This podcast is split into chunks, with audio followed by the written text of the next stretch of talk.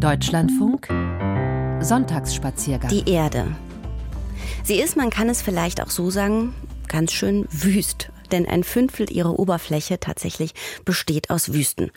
Ihr gemeinsames vermeintliches Kennzeichen kann man sagen, lebensfeindlich und trocken. Aber die flächenmäßig größten Wüsten, die sind dann letzten Endes doch die Arktis und die Antarktis. Und natürlich auch die größte Sandwüste Sahara. Die Sahara ist auf jeden Fall so die populärste Wüste vielleicht. Und so dachte auch unser Autor Stefan Robinet. Er hat vor vielen Jahren einmal kurz auf einer Sanddüne in Marokko gestanden, die der äußerste Ausläufer der Sahara in der Region war und sich damals fest vorgenommen, einmal richtig Wüste erleben. Und vor kurzem war es dann soweit. Zwei Wochen in die Sahara und zwar in Südalgerien, nur gut viereinhalb Flugstunden letzten Endes von Frankfurt entfernt. Algerien, flächenmäßig übrigens das größte Land Afrikas, ist siebenmal so groß wie Deutschland. Und der größte Teil davon ist heute Wüste. War es aber nicht immer. Warum Urlaub in der Wüste? Das hat meine Frau mich auch gefragt. Schließlich gibt es da keine Hotels, nicht mal Häuser, infolgedessen auch keine Toiletten, keine Duschen. Strom gibt's auch nicht, also auch kein Internet. Und kann man eigentlich telefonieren? Nein, kann man auch nicht. Aber ja, genau, das sind für mich einige Gründe, Wüste mal zu ergründen. Nicht irgendeine Wüste sollte es sein, sondern die Sahara, was auf Arabisch Meer ohne Wasser bedeutet. Algerische Sahara zählt zu den schönsten weltweit. Das sage ich nicht, weil es ist mein Land. Ich habe viele Länder bereist, aber die algerische Sahara hat viele Gesichter, hat viele Facetten. Man wird nie langweilig. Sedik Moheri muss es wissen. Als er vor 54 Jahren geboren wurde, waren seine Eltern noch Tuareg-Nomaden, väterlicherseits vom Stamm der Shawi und Benitor, mütterlicherseits Keltetle und Iforas. Seit 2010 pendelt Zedik zwischen München und Algerien. Seit 30 Jahren betreibt er eine Agentur als der Ansprechpartner vor Ort für die Handvoll Reiseveranstalter aus Deutschland, Österreich und der Schweiz, die Touren in Südalgerien anbieten. Die Nachfrage aus dem deutschsprachigen Raum steigt seit zwei Jahren. Und Zedik ahnt, warum. Wenn man reist in der Wüste oder in der Sahara, sucht der Ursprung, die Ruhe, die Begegnung mit den Tuareg, den Nomaden. Ich denke, die Leute in Deutschland arbeiten viel, haben viel Stress und deswegen fliehen diese Stress und suchen eine Alternative, wo sich zwei Wochen ohne Handy, ohne Computer einfach mit der Natur leben und mit den Menschen hier. Sedik trägt wie die meisten Männer hier das bis zu den Knöcheln reichende Übergewand, Tekatkat genannt, und einen Shesh, ein turbanähnliches Kopftuch. Wir treffen ihn am Flughafen von Janet, einer einstigen Wüstenoase, inzwischen Wohnort für über 200.000 Menschen, 1000 Meter hoch gelegen. Von hier aus werden wir den Tassili Najer Nationalpark bereisen. Der liegt in der Grenzregion zu Libyen und Niger. Beide Länder gelten als politisch instabil, ebenso wie das angrenzende Mali. Auch Reisen nach Algerien selbst galten bis vor wenigen Jahren als riskant. Manche Staaten wie die USA raten ihren Bürgern bis heute davon ab. Aber Siddiq Moheri beruhigt. In den letzten zehn Jahren die algerische Armee ist sehr präsent an der Grenze. Die Grenze ist elektronisch bewacht mit allem möglich, mit Flugzeugen, mit Drohnen, alles. Was wir anbieten hier, wird alles genehmigt, unsere Routen, alles wird von der Behörde genehmigt. Na, dann kann die Fahrt ja losgehen. Vor dem Flughafen stehen vier Toyota Land Cruiser bereit, samt der Fahrer Bashir, Mohammed, Mustafa Sherif und dem Koch Arali. Wir zehn Touristen und unser Reiseleiter verteilen uns auf drei davon. Das vierte Fahrzeug ist Aralis rollende Küche. Erste Kilometer auf einer frisch asphaltierten Straße, an der alle paar Kilometer ein Verkehrsschild auf Achtung, kreuzende Kamele hinweist. Ohne dass wir ein Schild gesehen hätten, biegt unser Fahrer Bashir plötzlich nach rechts von der Straße ab, rast mit 60 Kilometer über festen Sand vorbei an Felsen hinein in noch weitläufigere Sandlandschaften und kaum eine halbe Stunde vom Flughafen entfernt taucht plötzlich so etwas wie ein Campingplatz hinter einer Sanddüne auf. Unser erster Übernachtungsplatz in der Wüste. Gepäck aus dem Wagen, Luftmatratze aufblasen, rein in den selbst mitgebrachten Schlafsack, Zelttür zu. Es ist schließlich zwei Uhr in der Nacht. Nach dem Frühstück ein erster Spaziergang. Über den Boden aus grobem Sand und Kies und plötzlich stoppt unser Reiseleiter Frank, greift auf einzelne Steinchen zu, die in einem Hula-Hoop-Reifen großem Kreis angeordnet sind und erklärt. Was man hier im Tal sieht, ist eine schöne Sammlung von Tonscherben unterschiedlichster Art, unterschiedlich ähm, ja, bearbeitet, also graviert oder von der Außengestaltung sehr unterschiedlich, unterschiedliche Dicke, demzufolge auch unterschiedlichen Alters. Und mich freut es auch, dass das also Jahr für Jahr anwächst. Weil früher war es eben halt so, da hat man gedacht, ja, eine Scherbe tut ja nicht weiter weh. Hat man sie weggenommen, mit nach Hause genommen und äh, irgendwann verschwindet das natürlich alles. Aber jetzt hat man hier so eine Art Freilichtmuseum von diesen Resten der damaligen Zeit. Nach gut einer Stunde Wandern sammeln uns die vier Fahrzeuge ein, die zwischenzeitlich das Material verladen haben. Wir erfahren Wüste vom bequemen Autositz aus, staunen über unerwartet viel Grün. Die häufig vorkommenden Oscherbäume zum Beispiel, deren Holz nicht taugt als Lagerfeuerholz im Gegensatz zu Akazien- und Tamariskenbäumen. Wir lernen, dass Oleander supergiftig ist und der Rizinusbaum noch giftiger. Nicht mal Kamele fressen dessen Zweige. Und wir sehen unser erstes Kamel. Freilaufend. Ein weißes noch dazu. Die sind echt selten. Die Fahrer stoppen für ein ausgiebiges Fotoshooting. Das Tier nimmt's gelassen. Im Laufe der nächsten Tage werden wir ständig freilaufende Kamele sehen. Sie gehören Beduinen, die sie in der Regel auf einem anderen Kamel reitend wieder einsammeln. Übrigens sind es genau genommen einhöckrige Dromedare. Deren Höcker ist übrigens entgegen weit verbreiteter Meinung kein Wassertank, sondern ein in guten Zeiten angelegtes Fettreservoir. Unsere Kamele haben reichlich PS, das brauchen sie auch. Manche Dünen sind dennoch zu steil. Das werden wir erleben. Nicht nur für den 30 Jahre alten Methusalem unter den angemieteten Landcruisern. Und die Fahrer brauchen Musik beim Fahren. Sahara Blues aus Mali ist angesagt. Gegen 18 Uhr geht die Sonne unter.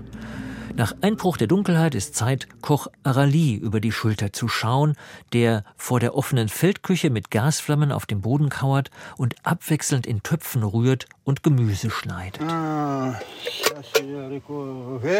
es gibt Bohnen mit Karotten, Kartoffeln und grünem Salat. Das ist die Küche der Wüste. Gut eine Stunde später hören wir zum ersten Mal Aralis Ruf, der künftig quasi Pavlovsche Reflexe auslösen wird.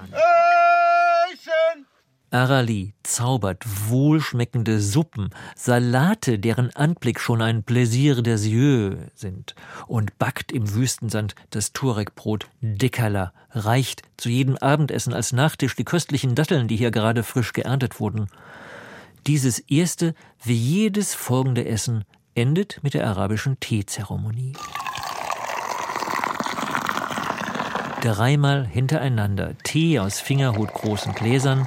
Der erste, bitter wie das Leben. Der zweite, stark wie die Liebe. Der dritte, sanft wie der Tod. Dann lenkt nichts mehr ab vom Miteinanderreden im Licht der Sterne oder Lesen mit dem Licht der Stirnlampe. Statt Dusche wird in ein Kindersandeimer großes Behältnis Wasser für eine Katzenwäsche abgezapft. Und spätestens um 21 Uhr sind alle müde. Die nächsten Tage folgen in ihrem Ablauf demselben Muster. Aufstehen, Zelt abbauen, frühstücken, Wüste zu Fuß erkunden, Wüste mit dem Landcruiser erfahren.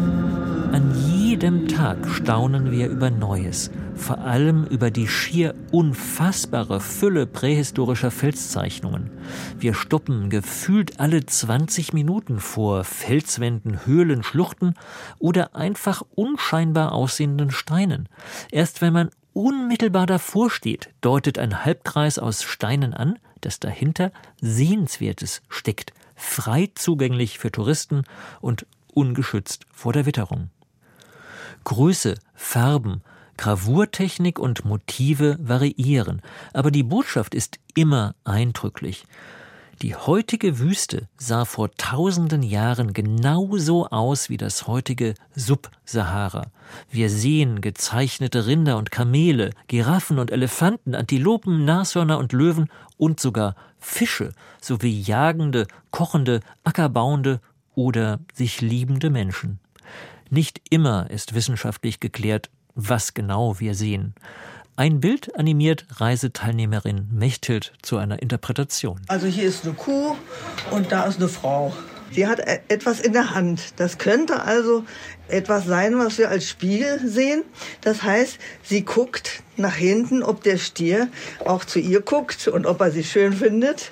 Und der Stier guckt zu ihr, ob sie ihn auch bemerkt. Man kann sich also vorstellen, was jetzt der nächste Schritt wäre. Wenn man den Stier jetzt als Mann sieht und die Frau äh, hier also als Paar sieht, dann könnte sich in der Mitte jetzt der nächste Schritt dieser Bildergeschichte abspielen. An dieser Stelle gab es ausnahmsweise Besichtigungsstau. Eine Gruppe aus Algerien stammender Franzosen kommt direkt nach uns. Eine Ausnahme. Tagelang sehen wir gar keine Menschen, einmal eine Gruppe schwarzhäutiger Nomaden, die Nachfahren ehemaliger Sklaven, ein anderes Mal eine fast 40-köpfige Gruppe von Italienern. Wir alle empfinden eine solche Gruppengröße als nicht wüstenadäquaten Massentourismus. Das versichern wir uns am abendlichen Lagerfeuer. Ob unsere Tuareg-Begleiter sich dieselben Geschichten erzählen, wir wissen es nicht. Sie sprechen untereinander die Tuareg-Sprache Tamashak. Auf jeden Fall hören wir die fünf Männer an jedem Abend anhaltend plaudern und kichern bis zur Nachtruhe und ab dem islamischen Morgengebet bei Tagesbeginn. Etwa zur Halbzeit der Reise müssen wir zurück nach Janet die Autos auftanken. Umgerechnet 28 Cent kostet der Liter Sprit. Algerien ist rohstoffreich. Unterm Wüstenboden liegen gewaltige Mengen Erdöl und Erdgas.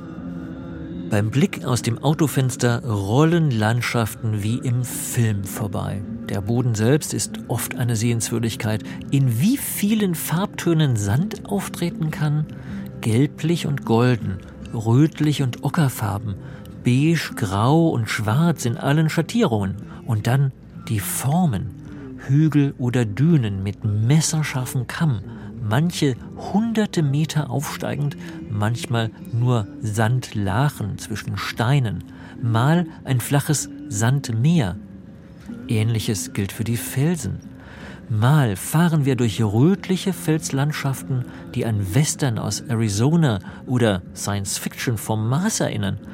Es gibt aber auch All Shades of Grau und die Formen mal wie von Titanen geformt, dann fein ziseliert. Manche Felsen erinnern an Türme, andere an Abraumhalden, Kegel und alles dazwischen. Viele Steingebilde haben Namen erhalten, wie der Pokal, der Torbogen, die Kathedrale, König und Königin oder auch Vogel und Igel. Die sind markant, aber das meiste ist für uns irgendwie ähnlich. Woher weiß eigentlich unser Pfarrer Bashir, wo er gerade ist. Weil ich die Wege seit langem kenne. Ich habe sie auch schon mit Kamelen gemacht. Wenn man lange hier ist, kennt man all diese Stellen. Ich bin seit 1982 hier unterwegs, fast jeden Tag. Ich kenne alle Orte, die die Touristen interessieren. Die Richtung erkennt man nicht durch irgendwelche Wegweiser. Die Landkarte ist im Kopf. Wenn man einen Ort ein, zweimal gesehen hat, das reicht.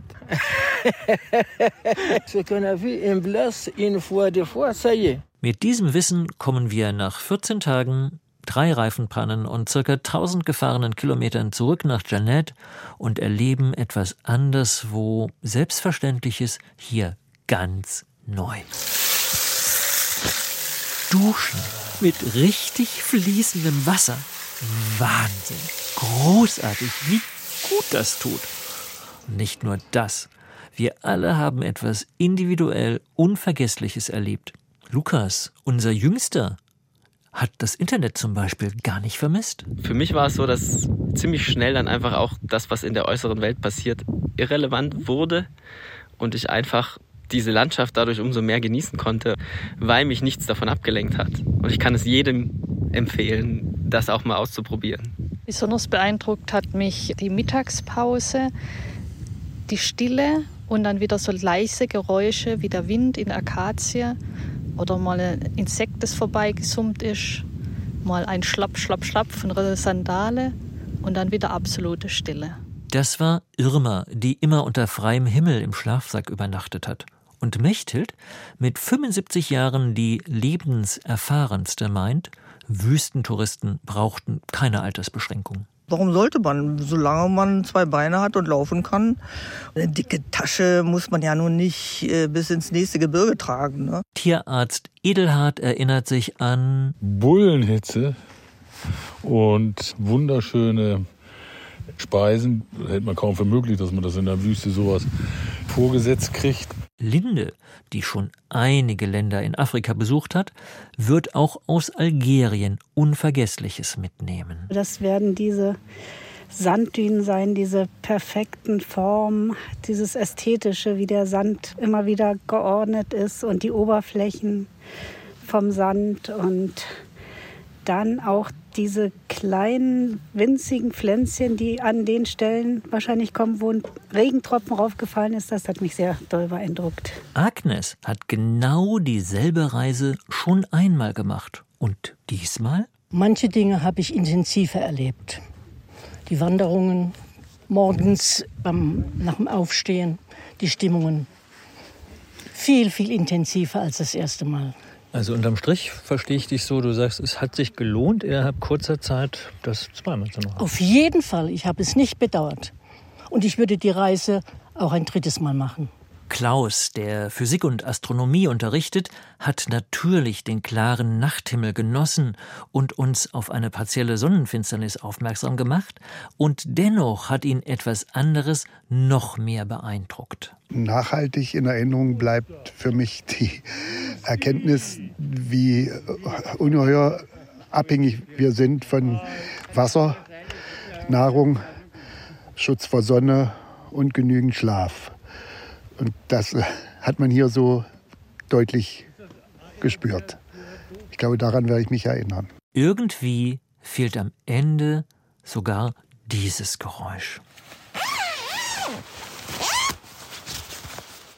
Das Zeltgeräusch, 14 Tage Sahara und zwar in Südalgerien, nur gut viereinhalb Flugstunden von Frankfurt entfernt. Unser Autor Stefan Robinet war für uns dort. Wir gehen jetzt erstmal in die Nachrichten und verweilen aber zuvor noch einen ganz kurzen Moment in der Wüste, bevor es dann zu unserem zweiten Teil nach den Nachrichten weitergeht. Jetzt noch kurz mit Musik der südalgerischen Oasenstadt Taman Rasset und der Band Imarhan. Sie gehören zu den Tuareg, ein Nomadenvolk, das in der Wüste der Sahara lebt, verstreut in mehreren Ländern. Ihre Musik verbinden sie mit Folk der Sahara und Basslinien, Funk, Rock und Blues. Und ihre Message gegen Hass und für die Einheit aller Bewohnerinnen und Bewohner der Wüste.